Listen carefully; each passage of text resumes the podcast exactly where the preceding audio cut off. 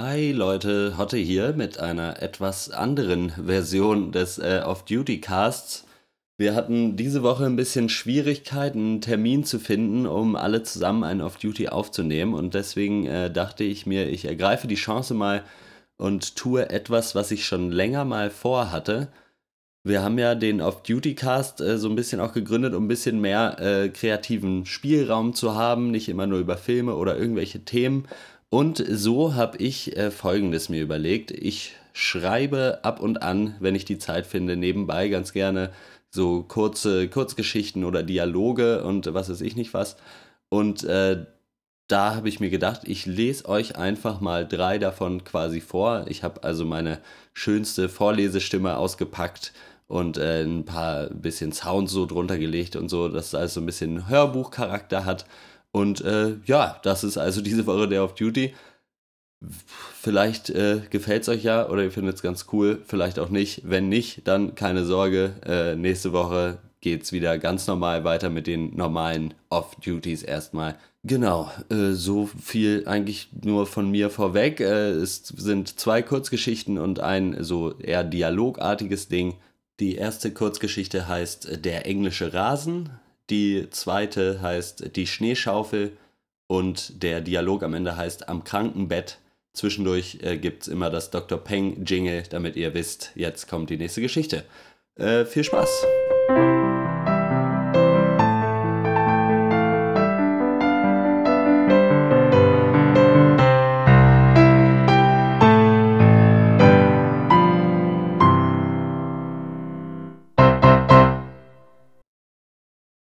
Nach einem Sturz, der wesentlich schlimmer aussah, als er tatsächlich war, fand sich Bärbel eines Morgens bäuchlings in ihrem Vorgarten wieder.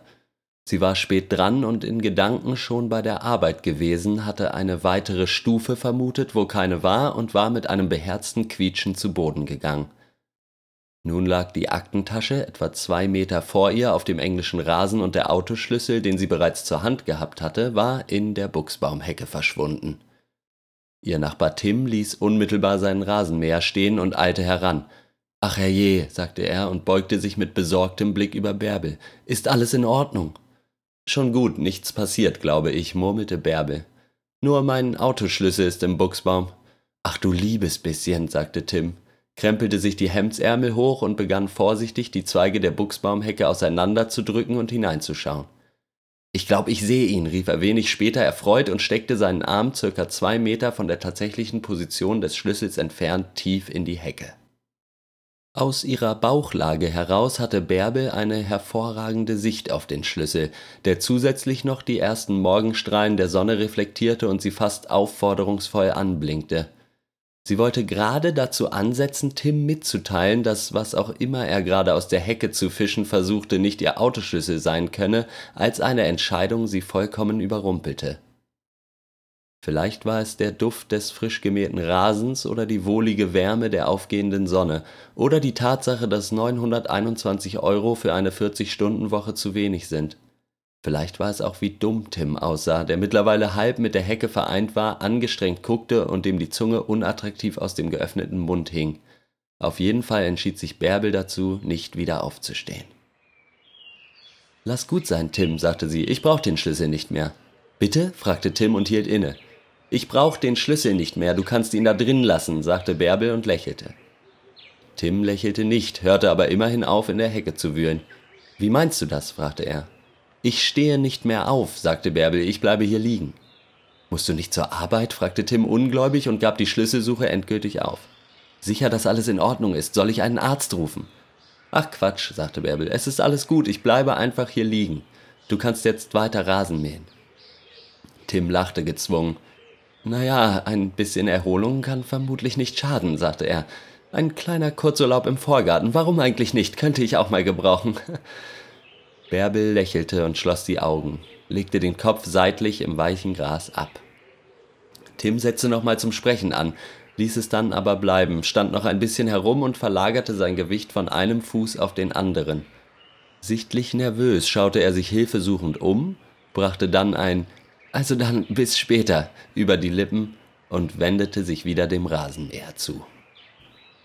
Entschuldigung, Eine tiefe Männerstimme holte Bärbel aus dem Schlaf zurück in den Vorgarten.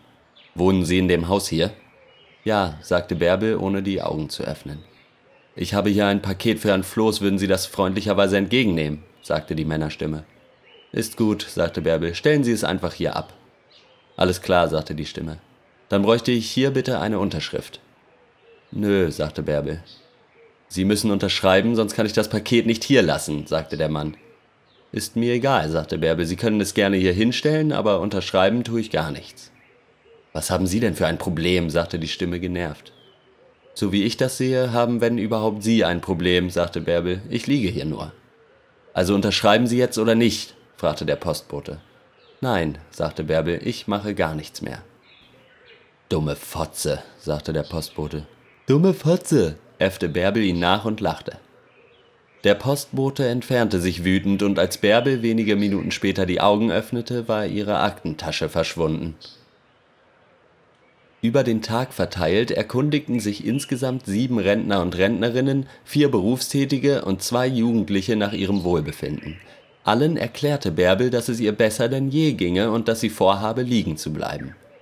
Als sich gegen Nachmittag eine verständnisvolle Katze aus der Nachbarschaft für einige Stunden zu Bärbel legte, löste sich eine monatealte Verspannung in ihrer linken Schulter. Herrn Floß, der wie immer gegen 18 Uhr nach Hause kam, erzählte Bärbel, dass der Postbote nach einmaligem Klingeln sofort gegangen sei, selbst nachdem sie angeboten hätte, das Paket anzunehmen. Diese Arschlöcher von der Post, wetterte Herr Floß. Bärbel schlief hervorragend. Gegen Mittag des zweiten Vorgartentages wurde sie nachdenklich und hinterfragte ihre Entscheidung. Nach zwei Stunden intensiven Nachdenkens hatte sie weder Gründe fürs Aufstehen noch Gründe fürs Liegenbleiben zusammengetragen und blieb daraufhin weiter liegen. Währenddessen häuften sich an ihrem Arbeitsplatz, von Bärbel unbemerkt, die Probleme, die durch ihren plötzlichen Ausstieg aus dem Alltag entstanden waren. Vollkommen ungestört von ihrem Telefon, das sich mitsamt der Aktentasche im Besitz des Postboten befand, lag Bärbel im Gras. Als ihr Chef zum insgesamt 23. Mal vom Postboten weggedrückt worden war, sprang er ins Auto und fuhr zu Bärbels Wohnung. Doch ungefähr eine Viertelstunde bevor er mit quietschenden Reifen und hochrotem Kopf vor ihrem Haus hielt, war Bärbel bereits verdurstet. Noch heute lässt Tim beim Rasenmähen einen menschlichen Umriss im englischen Rasen stehen.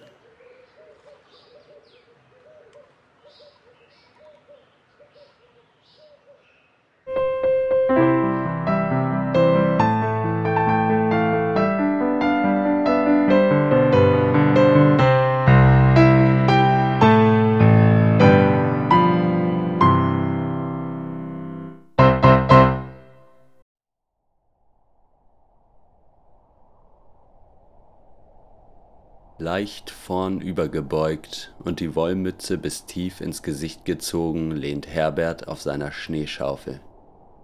Seine müden Augen überblicken den riesigen Parkplatz vor der Einkaufspassage, die in wenigen Stunden ihre Türen für die bunten Scharen öffnen wird.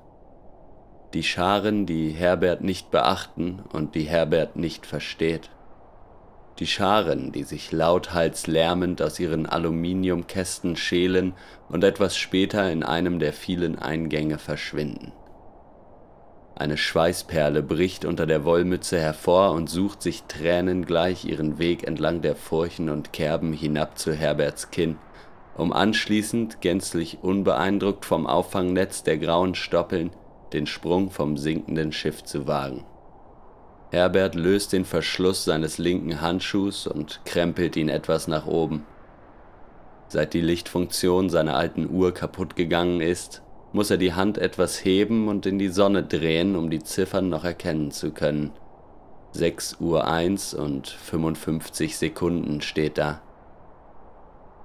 Herbert konzentriert sich auf das Ächzen seiner Wirbelsäule, während er sich aufrichtet. Behutsam dreht er die Schneeschaufel und begutachtet das ausgebleichte Plastikblatt am Ende des Stiels. Es war einmal orange gewesen, hatte gestrahlt, jetzt ist es grau.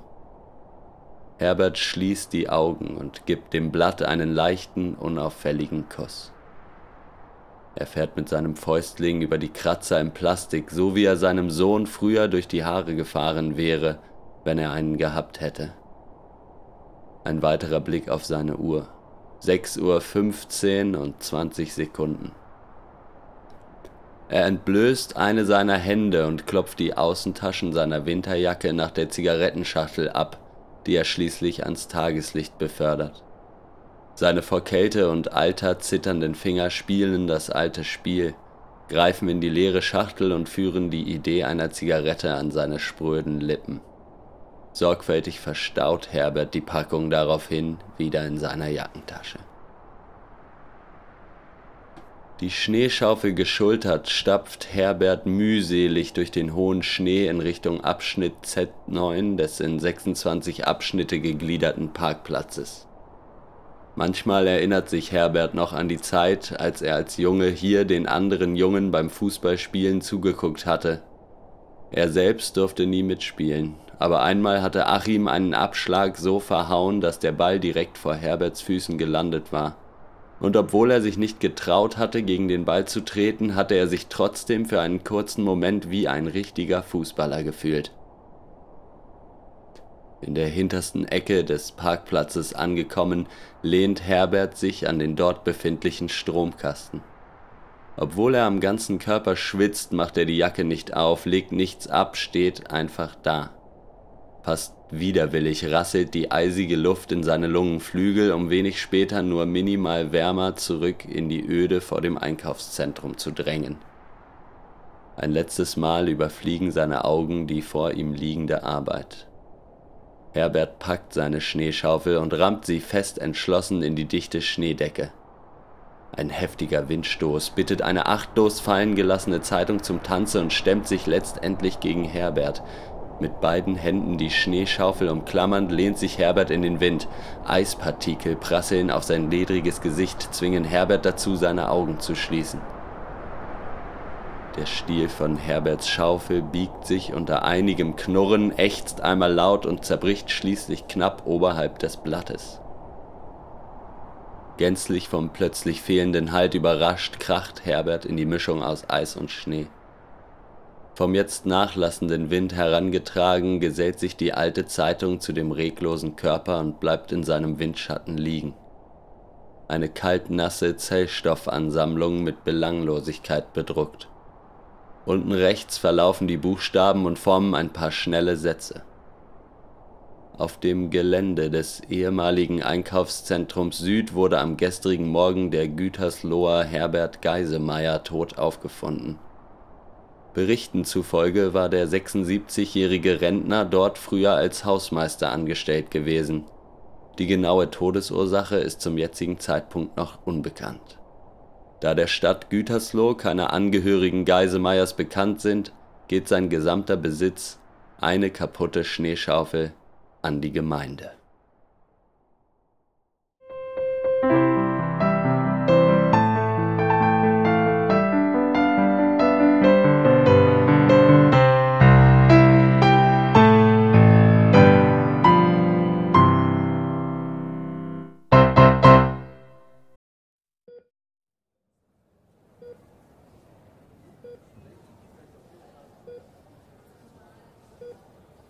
Wundert es Sie, dass ich überlebt habe? Ich bin seit 30 Jahren Unfallchirurgin, mich wundert gar nichts mehr. Aber ich wurde von einer Kugel in der Brust getroffen. Ja gut, sowas kann man schon mal überleben mit ein bisschen Glück. Das hat mit Glück nichts zu tun, ich hatte mich vorbereitet. Ach ja? Ja, ich habe einen Talisman in meine Brusttasche getan, damit er die Kugel aufhält. Der hat die Kugel aber nicht aufgehalten, die Kugel habe ich ihn vor einer Stunde aus der Brust operiert. Naja, aber vielleicht hat er die Kugel so abgefälscht, dass ich überleben konnte. Nein, hat er nicht. Der Talisman ist noch ganz und außerdem, woher wussten Sie überhaupt, dass Sie eine Kugel in die Brust bekommen? Das war doch ein Unfall. Ja, aber mein Körper warnt mich bei sowas vor. Immer wenn ich mir irgendwo ernsthafte Verletzungen zuziehe, tut mir schon Stunden vorher genau die Stelle weh. Das glaube ich Ihnen nicht. Ist aber so. Haben Sie jetzt gerade Kopfschmerzen? Nein. Ha, Sehen Sie, ich könnte Ihnen jetzt ins Gesicht schlagen und würde damit beweisen, dass Sie lügen. Sie machen es aber nicht. Und außerdem ist das von diesem Witz mit dem Hellseher geklaut. Na und? Was na und? Wenn Sie das in einer Kurzgeschichte schreiben würden, würde ich Ihnen Kreativitätslosigkeit vorwerfen. Ich schreibe keine Kurzgeschichten. Das ist auch gut so, wenn sie eher alles nur von alten Witzen klauen. Ich klaue überhaupt nichts. Das mit dem auf dem Kopf schlagen eben, das war wohl geklaut. Ich schreibe aber hier gerade keine Geschichte. Ich schreibe überhaupt keine Geschichten. Ich bin Unfallchirurgin. Und wenn ich Geschichten schreiben würde, dann sicherlich nicht über irgendwelche verwirrten alten Männer, die denken, sie können mit ihren hellseherischen Fähigkeiten und irgendwelchem Krimskrams in ihrer Brusttasche ihr eigenes Leben retten. Worüber würden Sie denn schreiben, wenn ich fragen darf? Ich würde gar nicht schreiben, als Chirurgin muss ich nicht kreativ sein. Die Welt braucht Künstler. Nicht alle Wunden kann man mit Nadel und Faden heilen. Die Welt braucht auch Chirurgen.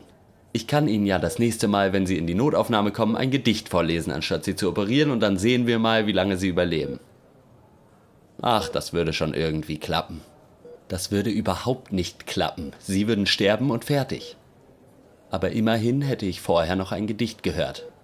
Na, herzlichen Glückwunsch. Ach kommen Sie schon, versuchen Sie es doch mal. Schreiben Sie eine Geschichte. Selbst wenn ich das wollen würde, was ich nicht tue, hätte ich keine Zeit dafür. Schreiben Sie eine Geschichte über einen alten Mann und eine Unfallchirurgin. Nein. Und hier, der alte Mann hat seinen Unfall vorausgesehen und sich entsprechend geschützt. Das wäre doch was. Nein. Na klar, das ist literarisches Gold. Gleich haue ich Ihnen wirklich ins Gesicht. Das könnte ja der Höhepunkt der Geschichte sein. Es spitzt sich immer weiter zu, bis der Unfallchirurgin der Kragen platzt und sie ihren Patienten schlägt. Das hätten Sie wohl gerne. Erstens schreibe ich keine Geschichte. Zweitens ist es ziemlich dreist von Ihnen, mir Kreativitätslosigkeit vorzuwerfen und dann als Idee für Ihre Geschichte genau das zu erzählen, was hier gerade passiert. Nicht für meine Geschichte, für Ihre. Ah ja. Und wenn Sie so kreativ sind, worüber würden Sie denn eine Geschichte schreiben? Über eine Raupe. Über eine Raupe, die nicht als Schmetterling aus ihrem Kokon kommt, sondern als 9-Volt-Block und die ihre gesamte Ladung dafür verwenden muss, eine Wärmelampe für die anderen Schmetterlinge in Betrieb zu halten. Und während die letzten Elektronen schwingen, sieht die kleine Batterie noch, wie eine neue Generation schlüpft, die es ohne sie nie gegeben hätte.